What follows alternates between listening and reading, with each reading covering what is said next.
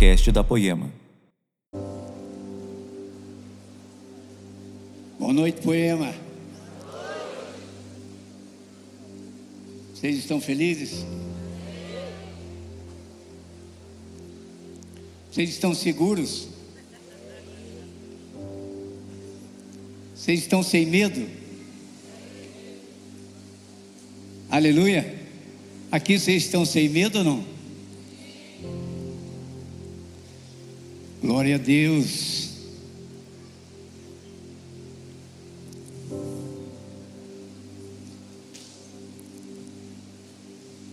Só de estar aqui, queridos. Só de estar aqui.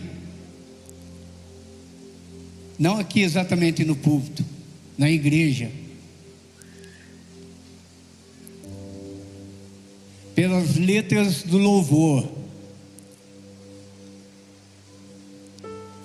Eu confesso que o, o meu coração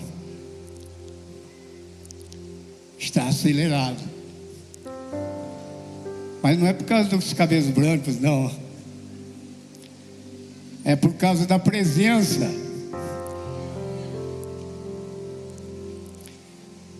A presença de Deus faz o templo fumegar. Presença de Deus faz a montanha tremer. A presença de Deus nos traz segurança. A presença de Deus tira todo medo.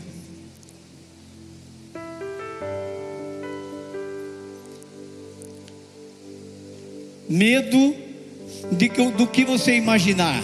A presença de Deus afasta o medo. Do mais simples ao mais erudito. Do mais simples servidor até o mais eloquente dos profetas. Deus traz de volta a sua confiança. Elias correu de medo de uma mulher. Depois de ter experimentado o fogo de Deus, quando ele levanta as mãos, o fogo de Deus desce e consome o animal, a lenha e até a água que estava na valeta. Depois de ter experimentado a graça de Deus, Elias corre de uma mulher se esconde numa caverna.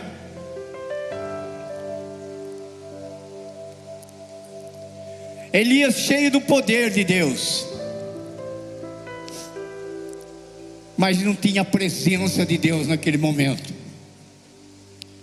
Não adianta poder, querido, sem a presença. Elias entrou na caverna, ele viu uma tempestade passar que esmiuçou a penha. Mas não tinha presença. Vento e chuva têm poder para esmiuçar, para derrubar árvores. Mas não tem a presença. Logo em seguida, veio uma tempestade. Chuva forte tem poder mas não estava a presença de Deus. Logo em seguida veio o fogo, mas Deus não estava no fogo. E logo em seguida veio uma brisa suave, bem leve, bem tranquila. E Deus se manifesta na frente de Elias. Que fazes aí, Elias? Estou zeloso por Israel. Estou tremendo por Israel. E me escondi. E o Senhor sai, vai, sai, Elias, sai, porque ainda tem missão para você cumprir. Vai ungir rei segundo os meus propósitos. E Elias sai sem o medo. Por quê? Porque a presença de Deus invadiu o coração de Elias. Queridos, hoje é noite de Santa Ceia. Nós vamos ler aqui alguns versículos no livro de Levíticos, se você quiser ir se preparando aí. Levíticos no capítulo 10. E nós vamos entender hoje, querido, qual é a diferença entre o fogo divino e o fogo estranho. Antes de ler, querido, o Senhor ainda me dá essas, essa introdução.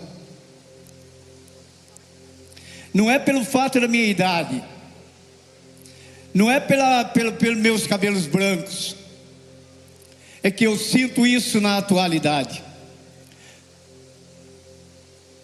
Mas eu sinto, querido, que está havendo realmente uma ironia com relação à presença do fogo divino e o fogo estranho. Existe uma ironia e uma falta de discernimento, até entre lideranças. Infelizmente a gente tem observado, querido. Infelizmente, muitas vezes nós estamos percebendo que estão muito mais preocupados com cachês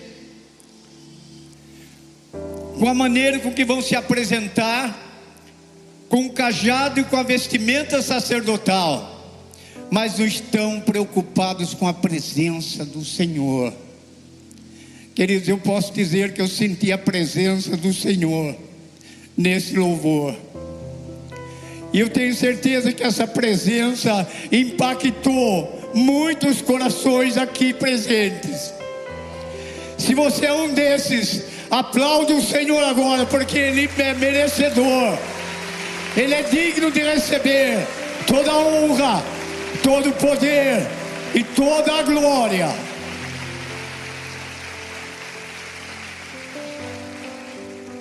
Longe de nós, poemeiros, longe de nós, liderança da poema, essa ironia, esse descaso, entre o discernimento entre o fogo divino e o fogo estranho. Acompanha comigo, queridos. Capítulo 10 do livro de Levíticos. Nadab e Abiú, filhos de Arão, pegaram cada um o seu queimador de incenso colocaram incenso dentro, puseram fogo e apresentaram a Deus. O Senhor como oferta, mas não fizeram isso de acordo com as leis de Deus, e por isso ele não aceitou a oferta. De repente, saiu o fogo do, da presença do Senhor e os matou. E assim os dois morreram ali onde Deus estava. E Moisés disse a Arão: Foi isso que o Senhor quis dizer quando disse: Os que, os que chegam perto de mim devem respeitar minha santidade e o meu povo deve me honrar. Mas Arão não disse nada. E então Moisés chamou a Misael e a Eusafã, filhos de Uziel, tio de Arão, e disse: Tirem o corpo dos seus dois parentes da frente da tenda da sagrada e levem para fora do acampamento. Eles foram pegar os corpos pelas túnicas com que estavam vestidos e levaram para fora do acampamento, como Moisés tinha ordenado. Amém?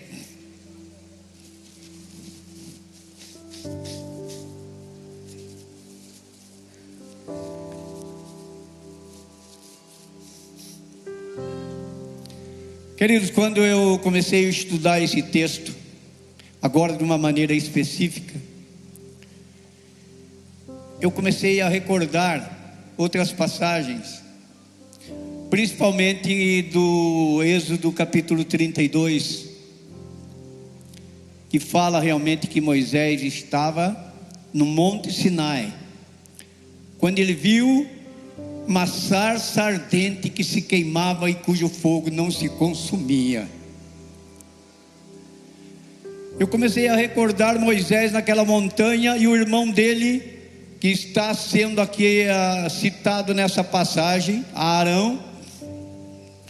Moisés no monte, realmente, quando ele teve realmente através da visão naquela sarça ardente, o Senhor realmente escreveu nas pedras para ele os dez mandamentos. 40 dias e 40 noites Moisés ficou num jejum bravo. Imagina, querido, a gente fica um dia, a gente já fica tremendo. Imagina Moisés 40 dias naquele, naquela montanha, e cujo povo estava proibido de tocar na montanha. Qualquer animal que tocasse, o povo que tocasse naquela montanha, morria. Tamanha era a presença de Deus naquela montanha. E eu estou observando que de repente Deus fala: Moisés, desce, desce porque o seu povo se corrompeu. Queridos, quando Deus liberta Moisés, através daquele milagre, ele nasce, cresce, ele foge do Egito para não morrer nas mãos de Faraó. Quando Deus liberta Moisés e leva ele, Moisés está naquela montanha e Arão está ali embaixo. 40 dias foi o suficiente para que aquele povo realmente se pervertesse. E o Arão, que era irmão de Moisés, disse para as mulheres, para as meninas e para os homens: pegue o seu ouro, brinco, pulseira, colar e tudo mais, e traga para que façamos um Deus para nós. E ao terminar de fazer o bezerro de ouro, Arão e olhou para o povo e disse: Eis o Deus que nos tirou do Egito. Queridos, como, reflita comigo, vocês são inteligentes. Pouco tempo, do, da, na, no transcorrer dos 40 capítulos do livro de Gênesis, quando, antes de chegar no quadragésimo no capítulo, no trigésimo segundo, já o povo se corrompeu por quê, querido? Porque a palavra nos convida e nos chama: vigiai e orai incessantemente, para que vocês não sejam, sejam tragados pelo Satanás, que está em teu derredor, como um leão faminto querendo tragar as vossas vidas. Moisés desce essa cena, querido, foi só uma introdução que eu falei. E agora entrando aqui, eu vejo o início do sistema sacerdotal sendo implantado no livro de Levíticos. Deus diz, prescreve para Moisés e diz: diga para quem? Para Arão, meu Deus, mas há pouco tempo atrás ele estava construindo um bezerro de ouro e estava dizendo: Esse é o Deus que nos tirou do Egito. Então o que, que eu aprendo com essa mensagem?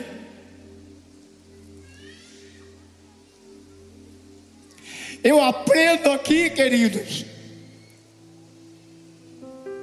que se não fosse a misericórdia de Deus,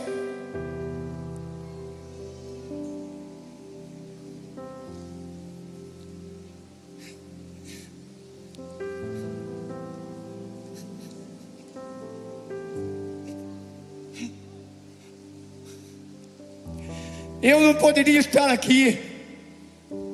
Você não poderia estar aqui. Deus não levou em conta o seu tempo realmente de perversão. De alguma forma, Ele ouviu a intercessão de alguém, e através do seu Espírito Santo visitou você te convenceu do juízo, do pecado e da justiça. Por isso você está aqui hoje. Podemos celebrar conosco a ceia do Senhor.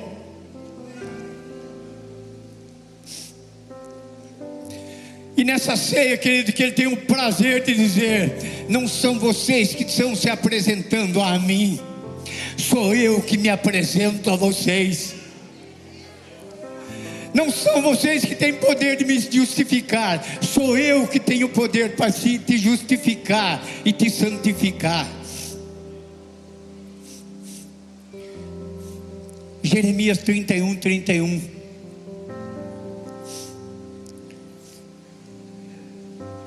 Haverá um dia que eu escreverei a minha lei no seu coração, e do seu passado, dos seus pecados, eu não me lembro mais. Esse é o nosso Deus. Está fervendo o Brasil, não importa. O importa é que ele disse assim: Não tema um homem que pode matar e tirar a tua vida, mas tema o Senhor que pode tirar a tua vida e mandar a tua alma para o inferno. Não importa, querido, o que esteja acontecendo de uma certa forma. Parabéns para os brasileiros que estão de alguma forma honrando os nossos nomes mas é muito mais interessante estar honrando o nome daquele que é soberano e cujo universo está debaixo da ordenança dele. Querido, se você olhar no capítulo 9, eu não li porque são 24 versículos, mas nós podemos acompanhar devagarzinho. Se você observar no capítulo 9, e aconteceu no oitavo dia em que Moisés chamou Arão e seus filhos e os anciãos de Israel e disse: toma um bezerro para expiação do pecado, e um carneiro para o holocausto sem defeito, e traze-o perante o Senhor. Capítulo 9, eu estou lendo, de Levíticos. Depois falarás aos filhos de Israel, dizendo: Tomai um bode para expiação do pecado, e um bezerro e um cordeiro de um ano sem defeito para o holocausto Aqui está se iniciando, querido, o sacrifício sacerdotal. Aquele mesmo sacrifício que Arão fez, o Senhor incumbe agora Moisés de chamar a atenção de Arão, para ele, para ele relembrar realmente aquele sarcasmo que ele fez, que ele idealizou, que ele incentivou, que ele programou e acabou edificando um Deus de ouro, dizendo que tinha tirado o povo do Egito. Assim como Jesus agiu com Pedro três vezes. Três vezes Pedro nega Jesus Cristo. E quando Jesus ressuscita, Jesus aparece na frente de Pedro e diz: Pedro, tu me amas. Três vezes Jesus fala: Pedro, tu me amas. Depois que, que Pedro falou pela terceira vez: Tu sabes todas as coisas, Senhor. Tu sabes que eu te amo. E o Senhor diz: Pedro, apacenta as minhas ovelhas. Queridos, isso é para você entender como que Deus faz com os improváveis. Talvez você pense, eu não sirvo para nada. Eu sou um zero à esquerda. Eu não sei se eu vou ser alguma coisa, querido. Fica tranquilo, porque Deus tem prazer e gosta de usar os improváveis. Eu sempre gosto de falar, querido essa igreja começou de uma maneira tão humilde, tão simples, com dois casais numa casa. Depois passou num salão de cabeleireiro, chegou a 120 pessoas. E de repente, quando eu olhava, eu estava com um religioso numa determinada igreja. Eu olhava e falei: Eu não sei o que vai dar desses playboys. Eu não sei o que vai dar desses homens de piercing no nariz, na orelha, por tudo quanto é lugar. Eu não sei. Deus fala: Você não sabe, mas eu sei. Eu olhava para a cara do Xandão, não sei se ele está nos vendo ou vai nos ver. O Xandão, te amo, querido. Deus olhava aquele puta homem improvável. E de repente está lá em Curitiba levantando almas, sendo canal de salvação para um povo que precisa da libertação total de Deus. Nós temos lá o Henrique, pastor Henrique Ladenti, que é o pastor dessa, dessa igreja está lá em Curitiba nesta hora também pregando. Não sei se ele tem a oportunidade de nos ver. Um garoto que não sabia a diferença entre Jesus e Genésio. Um garoto que tinha medo de pegar o microfone. Agora ele corre léguas para pegar o microfone. Glória a Deus! Aleluia! E, aleluia! Pode aplaudir o Senhor porque Ele é bom.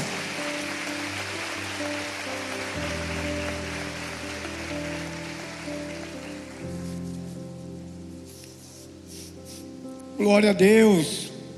E assim Moisés começa realmente a prescrever como que era para ser os sacrifícios. Quem que Deus manda Moisés chamar? Abraão, por, Arão. Por quê?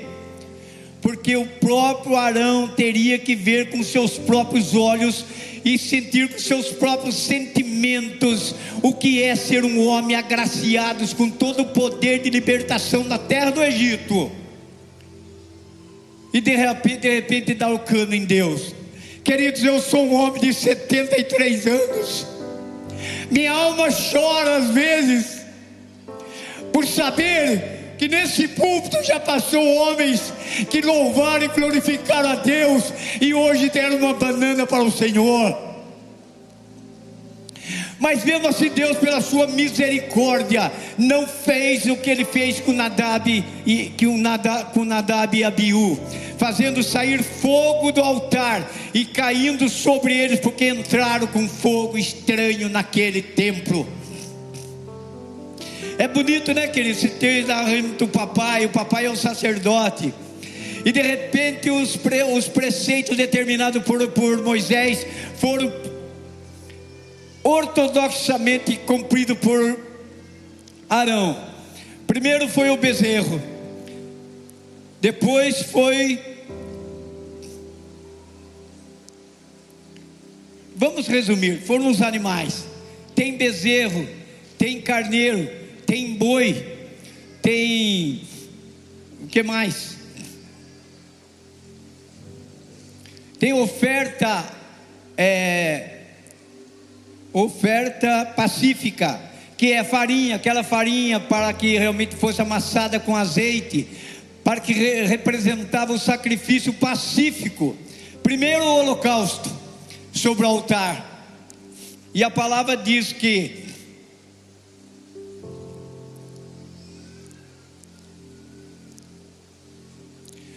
no, em Levíticos 9, lá no versículo 23 e 24, o Senhor diz: Arão e Moisés entraram na tenda sagrada. Quando saíram para abençoar o povo, a glória do Senhor apareceu a todo o povo. De repente saiu fogo da presença de Deus e o Senhor devorou a oferta queimada e a gordura que estava no altar. E ao ver isso, os israelitas deram gritos de alegria, ajoelharam-se e encostaram o rosto por terra. E em Levítico, no capítulo 9, ainda no versículo 11, a palavra diz: em num lugar fora do acampamento, Arão queimou a carne e o couro do animal.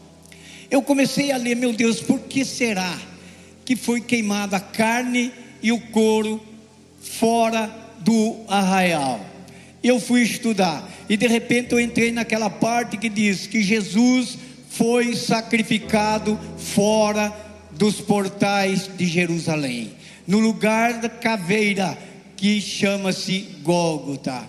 Por que será que Jesus foi crucificado fora dos portões? Porque já no Antigo Testamento, o sacrifício realizado no templo, no início do sacrifício sacerdotal, pelas mãos de Arão, Deus disse: queima todas as vísceras, os rins, as retenhas do fígado, tudo isso você queima sobre o altar, prepara tudo, e os filhos de Arão, Nadab e Abiú, sempre traziam sangue, e o pai molhava o dedo no sangue e colocava no chifre sobre o altar, e o restante do sangue colocava realmente nas bases do altar. E a gente começa a notar, mas o que, que isso tem a ver com nós hoje em Taubaté?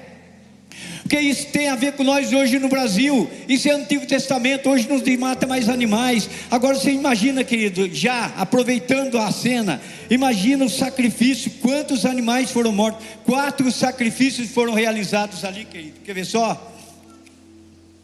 Jesus, me ajuda.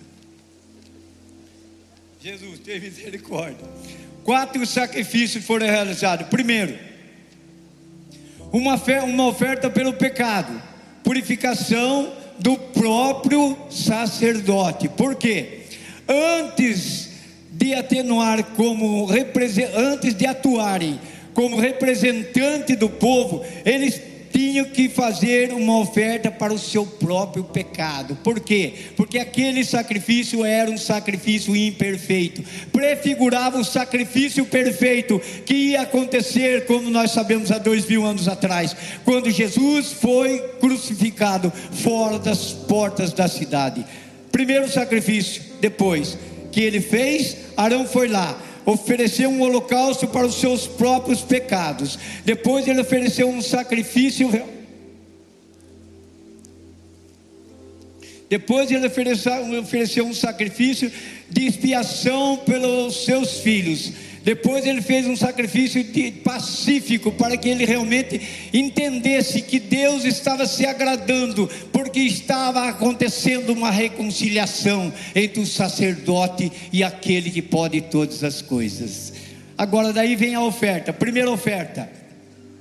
Uma oferta pelo pecado, pela purificação do povo tudo se repetia. Outro animal ela sofria um holocausto ali e era feito o sacrifício pelo pecado do povo. Segunda oferta, a oferta queimada para indicar que eles estavam dedicados a Deus. Terceira, uma oferta de cereais, indicando que o povo estava agradecido pela providência divina. E a quarta oferta, uma oferta que pacífica para indicar que eles estavam em estreita comunhão com o Senhor.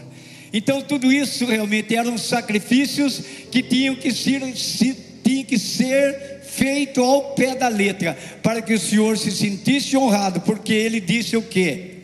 Moisés disse: façam isso e se santifique, porque o Senhor quer lhe aparecer para vocês hoje.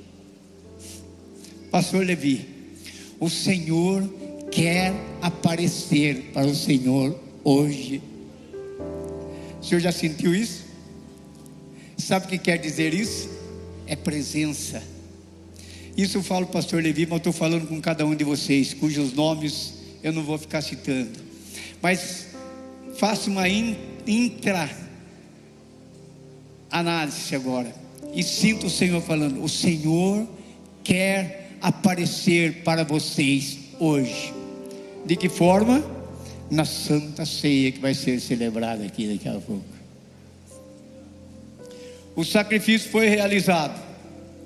Agora o que, que tem isso a ver conosco? Quando eu estava dizendo que eu fui estudar o porquê de pegar a carne e o couro e queimar fora da cidade. Queridos, quando Deus está falando para Arão, pega a carne e o couro, queima fora da cidade, transforme em cinzas, para que sejam esquecidas. Analise comigo. Queima e transforme em cinzas, para que sejam esquecidas.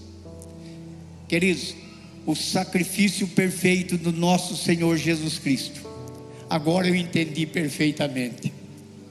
Foi feito fora da cidade, porque toda a injustiça que deveria cair sobre nós, caiu sobre nosso Senhor Jesus Cristo. E ele foi queimado no sentido espiritual fora da cidade, como que transformando em cinzas, levando consigo todos os nossos pecados que caíram sob o esquecimento. Por isso que ele foi sacrificado fora da cidade. Porque lá no Antigo Testamento já estava prefigurado: assim vai ser. Eu vou enviar o meu filho à terra. O Verbo vai se encarnar e habitar no meio de nós. Querido, de alguma forma, eu tenho convicção de uma coisa: isso que aconteceu Jesus foi sacrificado fora dos portais de Jerusalém. e aqueles, aqueles, aquelas injustiças que foram realmente cometidas contra ele. Um dos sacrifícios que não, não tem como você narrar. A injustiça, a maldade. A Bíblia diz que um dos imperadores, quando matou dois mil judeus, ele fazia com que os judeus carregassem a parte horizontal da cruz nas costas. E quando chegasse lá, uma coroa de espinho de 12 centímetros estava esperando cada um. E um cravo de 20 centímetros de comprimento por 2 centímetros de largura estava esperando, cada um, que estava carregando a parte horizontal da cruz. E todos carregavam a cruz nus pela cidade. Querido, a Bíblia não fala isso, mas eu tenho até minhas dúvidas se respeitaram Jesus na sua integridade como santo que ele era. Eu tenho minhas dúvidas se também não mandaram Jesus carregar aquela cruz. Eu tenho minhas dúvidas. Às vezes eu tenho certeza que num dos trechos, num dos trechos, a Bíblia diz que ele tropeçou no seu próprio manto e caiu. Mas quando chegou lá, querido, na hora de realmente experimentar aqueles 20 centímetros de cravo por 2 centímetros de largura, cujos espinhos realmente tinham 12 centímetros de comprimento, entrando na sua face santa, que tanto abençoou, que tanto curou, e foi jogado para fora. Quando nós deveríamos ser jogados para fora e ser transformados em cinzas, o injustiçado de Jerusalém, o perfeito de Jerusalém o Santo de Israel, tomou sobre si todas as nossas enfermidades, carregou sobre si. Mas agora eu quero dizer para você: não se sinta o bambambam, bam, bam. uma vez salvo, salvo para sempre, não, querido. Paulo, nas suas cartas, ele diz simplesmente o seguinte: Eu que fui responsável pela salvação de muitos corro o risco de ficar fora dela. Lutai com tremor e com temor pela vossa salvação. Então, querido, esse negócio de igreja está dizendo, ah, Jesus já carregou consigo todas as nossas enfermidades, os nossos pecados.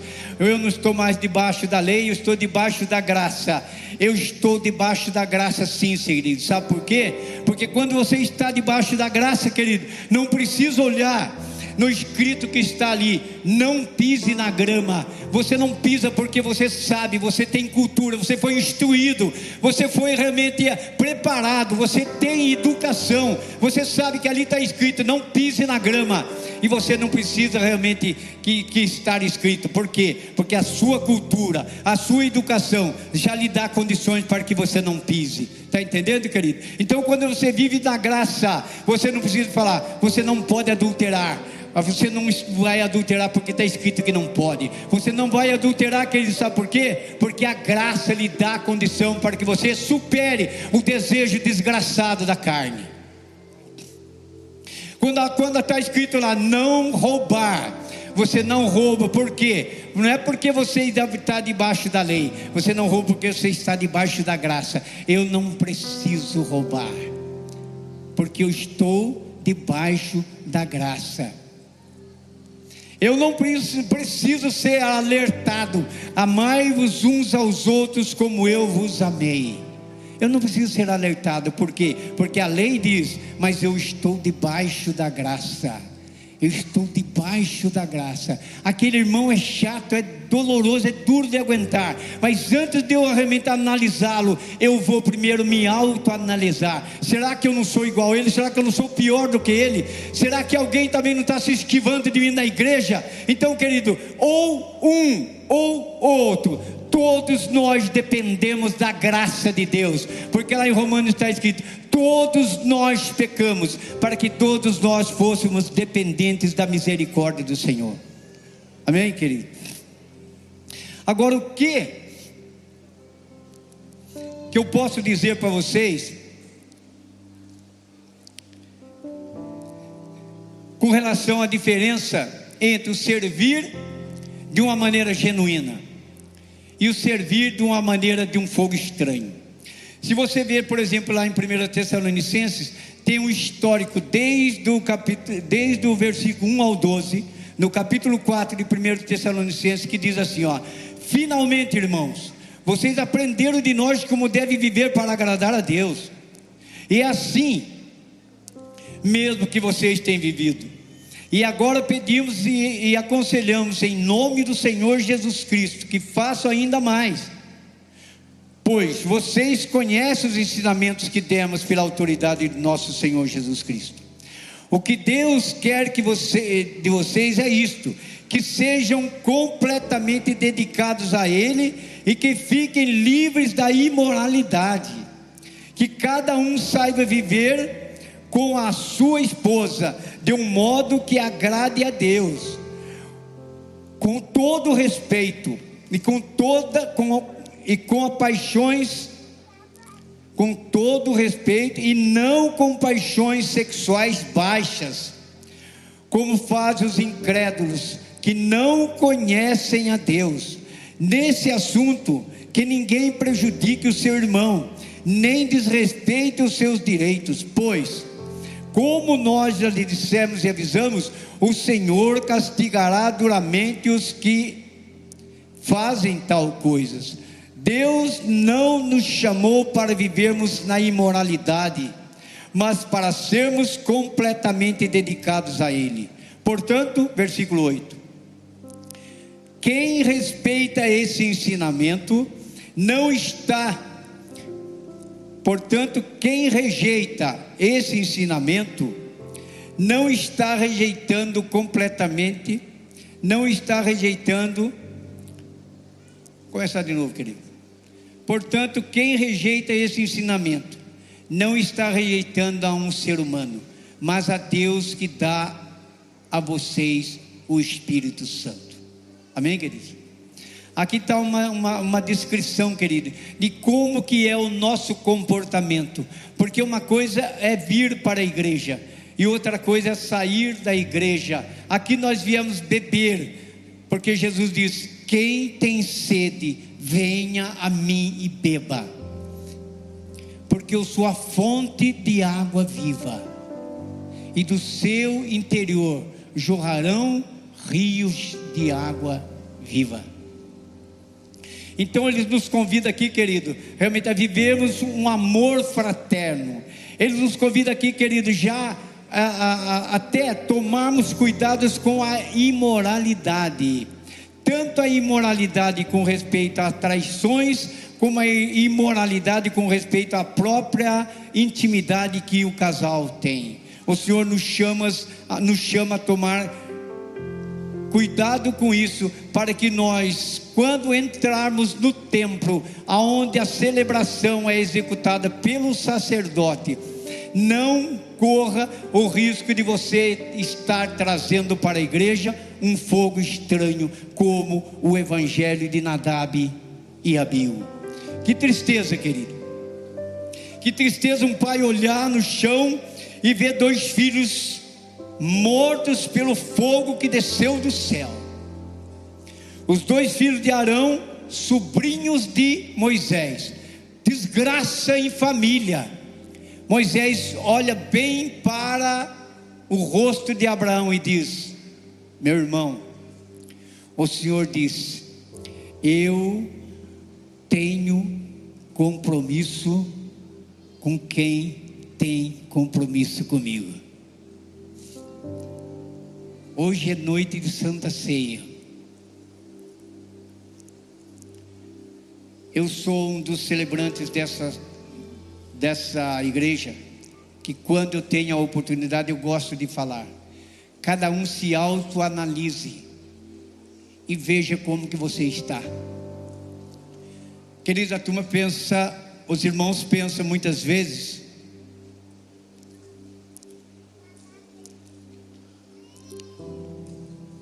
que o que aconteceu no Antigo Testamento não tem nada mais a ver com conosco no Novo Testamento. Lá Deus mandava matar. Lá Deus matou Nadab e Abiú. Mas agora, devido à misericórdia de Deus, que é realmente eterna, não pode haver um afrouxamento da parte da Assembleia de Deus, não pode, dos irmãos. É muito sério, querido. Você precisa entender, saber discernir o, o, o santo do profano. Santa ceia você não vai levantar daí para pegar um pão na padaria para comer, não, querido.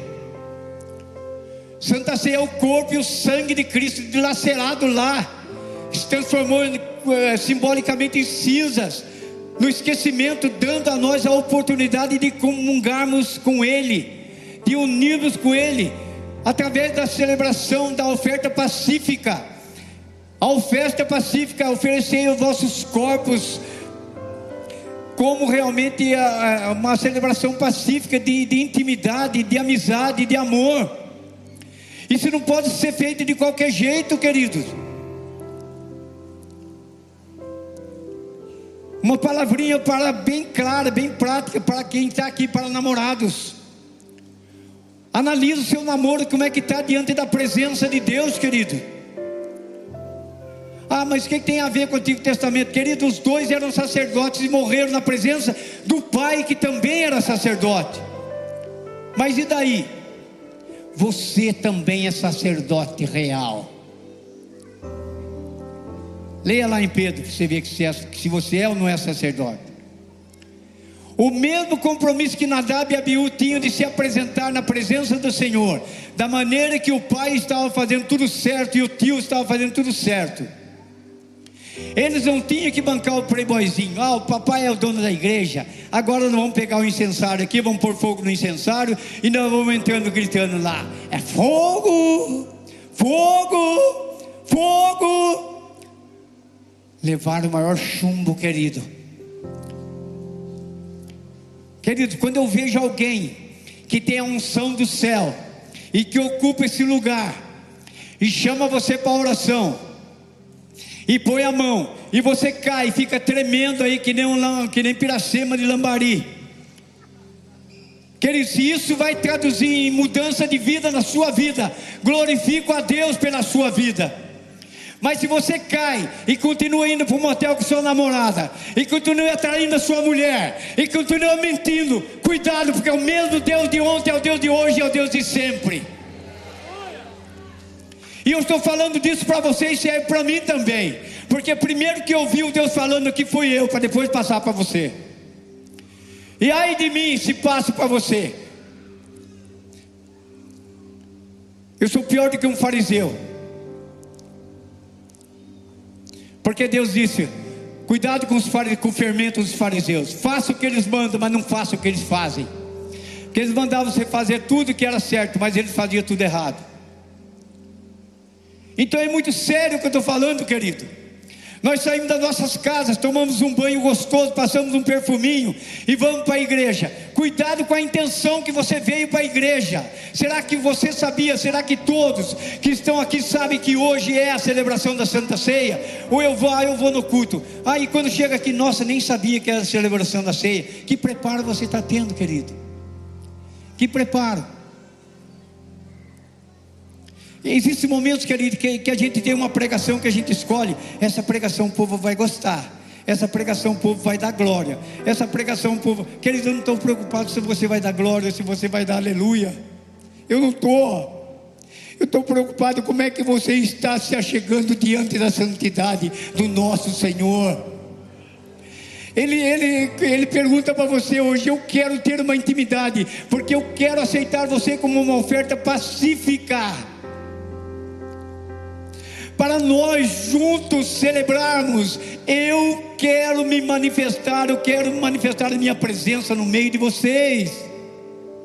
Não é só vir aqui sentar, ai, como é que vai ser a pregação hoje, como é que vai ser o louvor? Não, Deus quer realmente uma intimidade com cada um que está aqui, para que nós possamos sair daqui, querido, celebrando o encontro celebrando a graça, celebrando a alegria de Deus ter se manifestado num fogo, não é um fogo literal, mas um fogo que vai arder no seu coração e fala: Senhor, obrigado, obrigado por eu ter chegado até aqui essa noite. Eu vou repensar sobre minha vida. Eu não quero, Senhor, me afastar de Ti. Eu não quero. Mesmo que na minha cabeça parece que aquilo que aconteceu com Nadab e Abiú não vai acontecer conosco. Querido, vocês estão completamente enganados.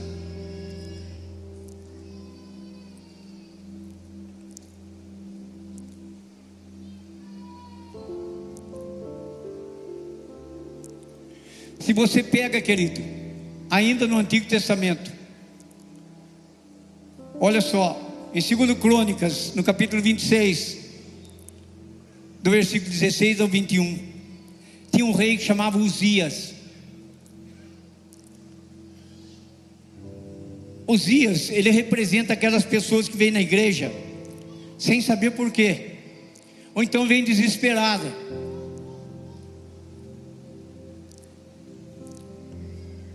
Não acredita em nada, eu vou lá, eu vou ver o que, que vai dar. Estão falando que o Senhor fala com a gente. Quero ver se eu consigo sentir a presença dele. O rei Uzias representa essas pessoas. E a palavra diz: o rei Uzias, havendo já se fortificado, exaltou o seu coração para a sua própria ruína. Essas pessoas chegam, querido, aqui. Eu sei de irmão aqui que chegou, querido, com uma mão na frente e outra atrás, desesperado pelo seu profissionalismo, desesperado pelo seu relacionamento conjugal, foi tratado foi cuidado por líderes abençoados dessa igreja. Atingiram um nível espiritual maravilhoso. Sentiram a presença do Senhor. E tem alguns que até abandonaram a sua esposa, porque hoje estão nadando na grana. E o Senhor realmente ele chama o dinheiro de Senhor. Ou você amará o, seu mamon ou ao Senhor. Não tem como amar os dois. Preferiram o dinheiro, sumiram, porque se sentiram fortificados. Agora são donos do seu nariz. Agora estão atribuindo realmente ao sucesso a uma sorte, mas não a uma providência divina. Que pena, que lamentável. E o rei cometeu transgressão contra o Senhor, seu Deus, porque entrou no templo do Senhor para queimar incenso no altar. Porém, o sacerdote Azarias correu atrás do rei Uzias e disse: Não faças isso, não compete a ti estar queimando incenso, Uzias, mas sim aos sacerdotes. Uzias se ofendeu Uzias se queimou e não aceitou a repreensão do sacerdote Azarias.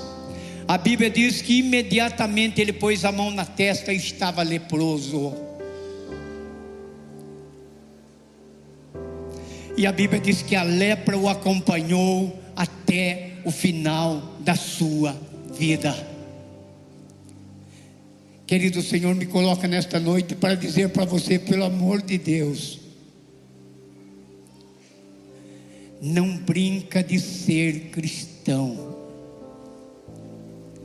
Eu gosto desse silêncio, porque eu sei que o Senhor está falando mais, mais íntimo da sua alma.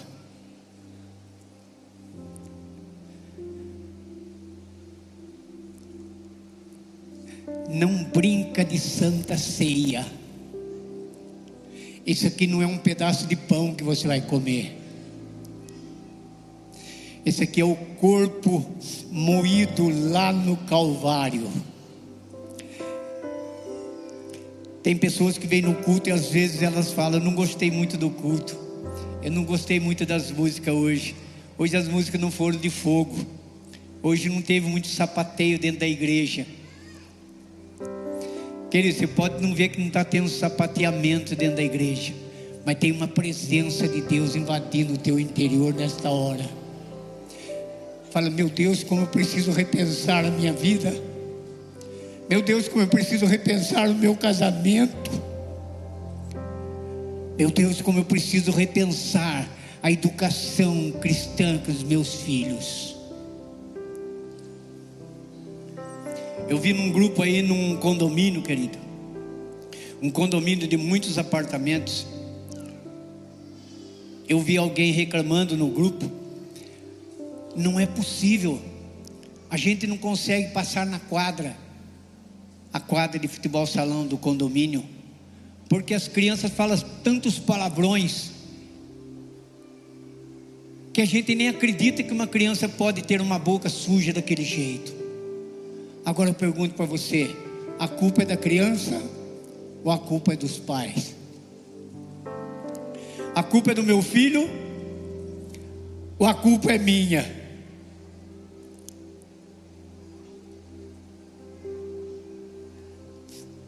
Uma vez um dos meus filhos, eu o repreendi de uma maneira mais séria. E eu vi que ele saiu, porque nós trabalhamos juntos. Talvez ele esteja me vendo. E ele sabe que é com ele que eu estou falando, mas para a glória de Deus.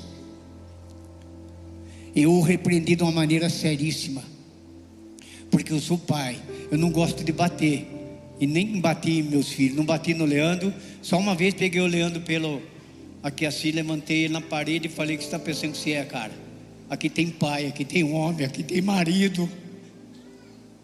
Desde esse dia, eu não precisei mais pegar o Leandro. Virou homem, virou pastor. E hoje está lá na, na, América. E se vocês não sabiam, está inaugurando uma poema lá na, em Orlando. Pode aplaudir porque está lá. Aleluia. Aleluia, Jesus. Já teve o primeiro culto lá no domingo. Mas eu estou falando isso para a honra e glória do Senhor. Porque vocês não sabem a dificuldade que é, querido, estar numa terra estranha. Ele mesmo fala, pai, tem hora que tenho vontade de voltar a trabalhar. Tem hora que tenho vontade de largar. Mas o Senhor fala, você que sabe. Mas não é dele que eu estou falando. Eu estou falando do outro.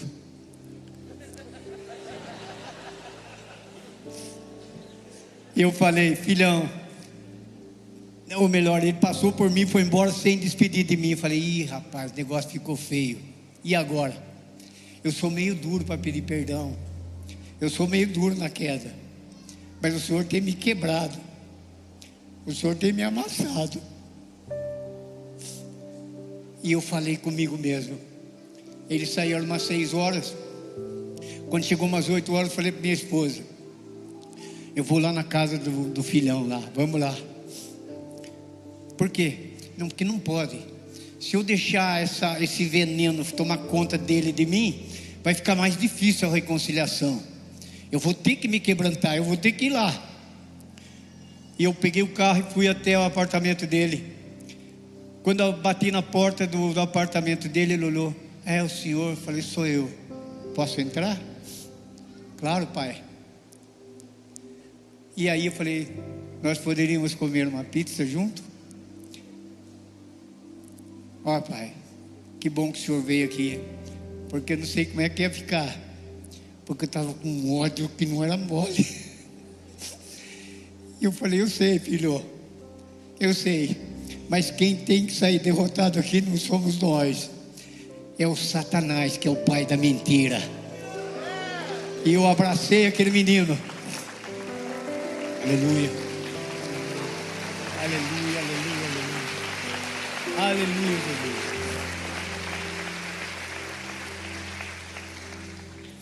Eu abracei aquele menino que é maior do que eu. Não quero falar para vocês que é o Lucas, senão vocês vão ficar. Porque... Aleluia, Lucas. Ele deve estar me vendo lá em Santos. Filho, um beijão para você, um abraço. Te amo. Te amo muito, cara. Desde esse dia, a nossa amizade se consolidou. A ponto de quando eu fico três dias fora ou quatro dias, ele fala, pai, quando o senhor sai, a casa fica vazia, fica tão ruim que o dia que o senhor morrer, eu não sei se eu fico aqui, eu acho que eu não fico.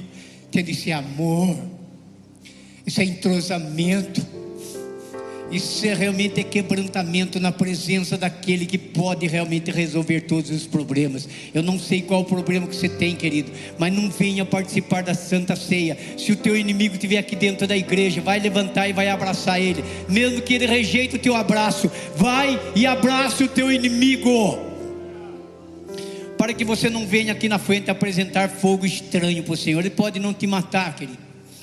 Ele pode não te enviar uma lepra. Mas eu quero dizer que você vai se sentir que você está morto espiritualmente.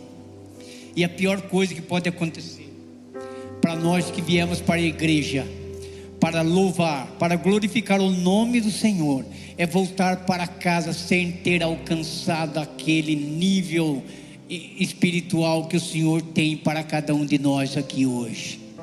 Não faça isso, querido.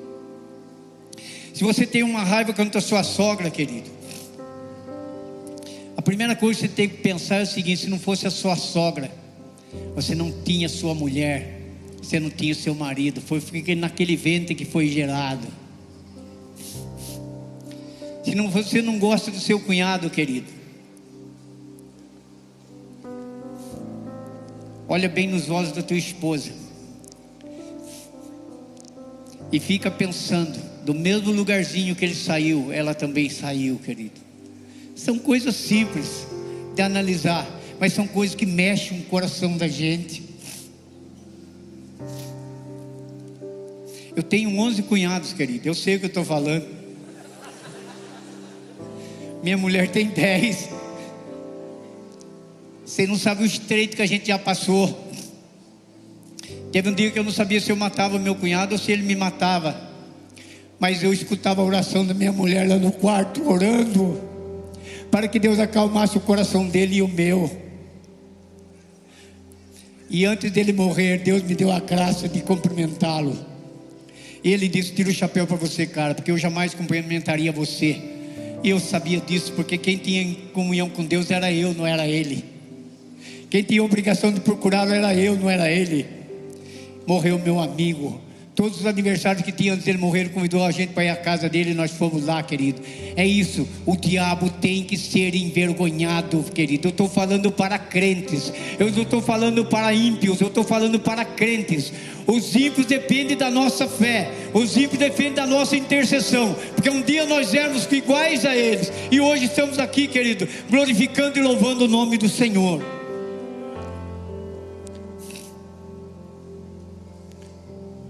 Meu Deus.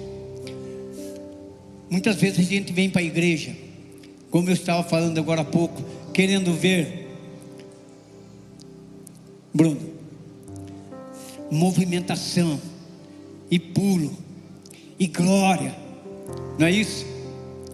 Mas uma coisa eu quero dizer para você, pastor: primeiro existe o Calvário, para depois acontecer o Pentecostes.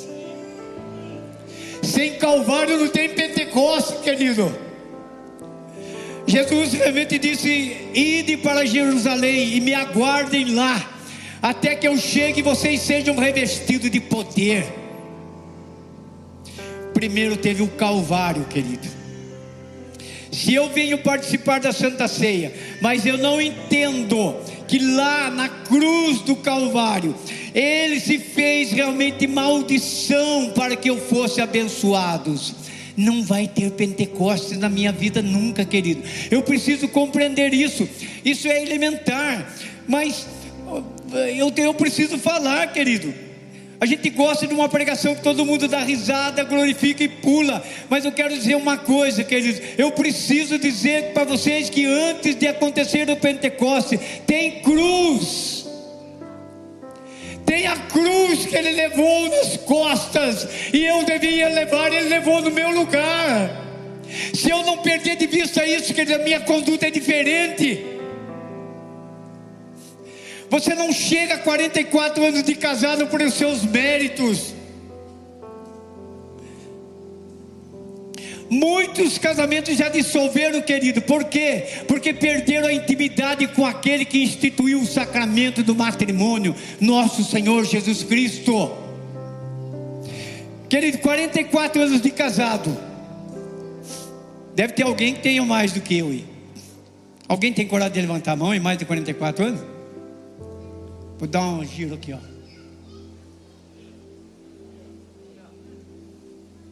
Aleluia. Aleluia, meu amigo. Ninguém chega a 44 anos de casado se perder a intimidade com o Senhor Jesus Cristo. Você pode procurar psicólogo, nada contra os psicólogos que tem aqui. Vocês são um benção na nossa vida. Vocês podem procurar psiquiatra, nada contra os psiquiatras. Vocês são um benção na nossa vida, porque Deus deixou a ciência para nos servir. Mas a Bíblia diz: sem mim nada podeis fazer. Que ele teve um momento quando eu estava com a minha filhinha enferma durante nove anos. Eu tinha vontade de desaparecer de madrugada e ninguém sabia para onde eu fui, de tanto sofrimento. Mas quando eu lembrava do sacrifício salvífico de Jesus Cristo no Calvário, eu disse: Eu estou sofrendo, mas não tem nenhuma coroa de espinho na minha cabeça. Eu estou sofrendo, mas não tem nenhum sinal de cicatriz na minha mão. Eu estou sofrendo, mas não tomei uma surra de 40 chicotadas, que até pedaço de carne saiu do corpo dele, por amor a você, por amor a nós. Isso é a igreja de Cristo. Esse é o povo de Deus na igreja. Talvez você tenha, tenha vindo para a igreja meio desconcertado. Ou talvez você tenha vindo aqui cheio do Espírito Santo. Glória a Deus. Tanto num quanto noutra situação. O Senhor quer te encher mais ainda com o Espírito Santo. E o que o Senhor quer te resgatar, porque Ele é mestre em resgate. E quando você começar a compreender o sentido exato do Calvário, você vai entender que não tem o culto não tem que ser do seu agrado, porque não teve sapatear, porque não foi a música que eu queria, porque não foi o pregador que eu queria, mas uma convicção o Espírito Santo vai colocar no seu coração. O Senhor está se agradando do seu sacrifício. E quando sente que o Calvário vem antes do Pentecostes, aí o fogo de Deus começa a descer na sua vida. E às vezes nós vamos deitar com a, já eu com a minha esposa, já com as luzes apagadas, quarto bem escuro. E ela diz: Vamos orar, vem. E a gente começa pegando a mão por baixo do cobertor, devagarzinho começa a orar que nem um motor que começa a aquecer as turbinas.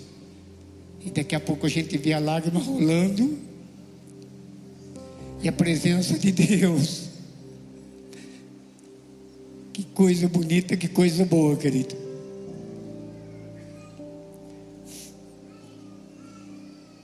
Como é bom sentir a presença do Senhor. Querido que o Senhor possa tirar do coração de cada um de vocês. Isso era lá no Antigo Testamento. Não, querido. Deus é o mesmo de ontem, de hoje e de sempre. Você pode não morrer como morreu Nadab e Abiú. Mas uma coisa você aprende com eles: se aquele sacrifício imperfeito, que era do sangue dos animais,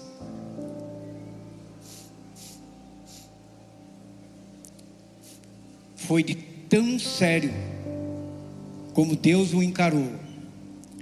Agora vocês imaginem o sacrifício perfeito do Calvário sendo ironizado. O Senhor me colocou aqui para dizer para vocês que eu não vim aqui para amedrontar a igreja. Eu não vim aqui para assustar a igreja. Eu vim aqui para encher o coração de cada um de convicção.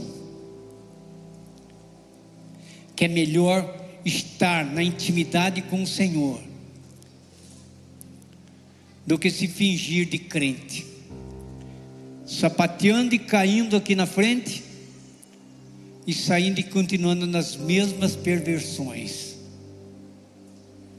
Não é isso que o Senhor programou para nós.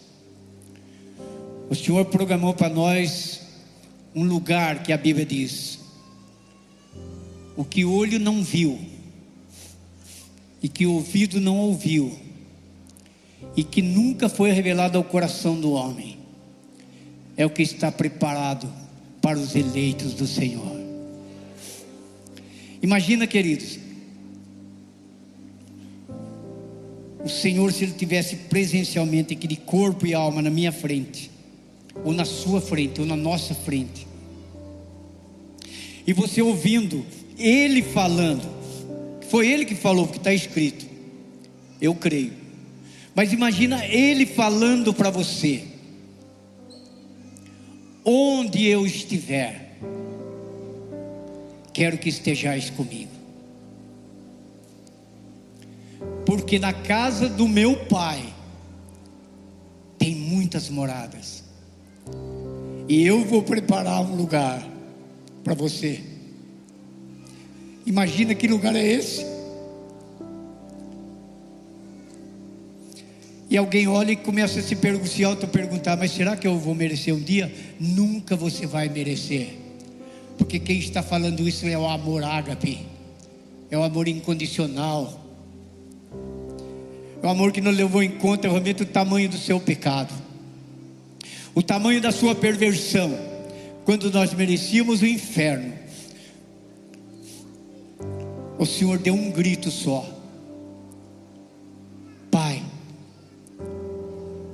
afasta de mim este cálice. É o máximo do sofrimento. Jesus pediu água. Afasta de mim. Mas o, o não mais dolorido da história, Jesus ouviu: Não, não vou afastar. Irás para a cruz. Querido, quem é pai aqui, irmão? Quem é pai aqui? Erga a mão. Pensa comigo, querido. Seu filho pedir uma coisa que você pode fazer, mas por amor a um a um propósito, você fala não. Jesus ouviu o pior não que se pode ouvir na face da terra. Não, não vou afastar este cálice e ele toma consciência porque o Espírito vem em teu auxílio. Ele diz: Que não se faça a minha vontade, mas a tua vontade. Eu vou beber este cálice. Por quê? Eu vou beber, porque lá em Taubaté eu já estou vendo uma poema que louva e glorifica o meu nome. Lá em Taubaté eu estou vendo um povo que vem com sede no culto para se encher da minha palavra, para realmente contagiar essa Taubaté que está perdida nas mãos de Satanás. Ela depende da graça do Senhor, mas depende realmente do seu sacrifício, querido.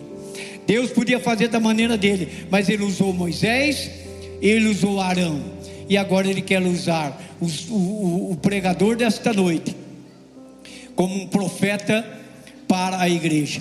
E quero usar cada um de vocês como um sacerdote e como uma sacerdotisa em Taubaté.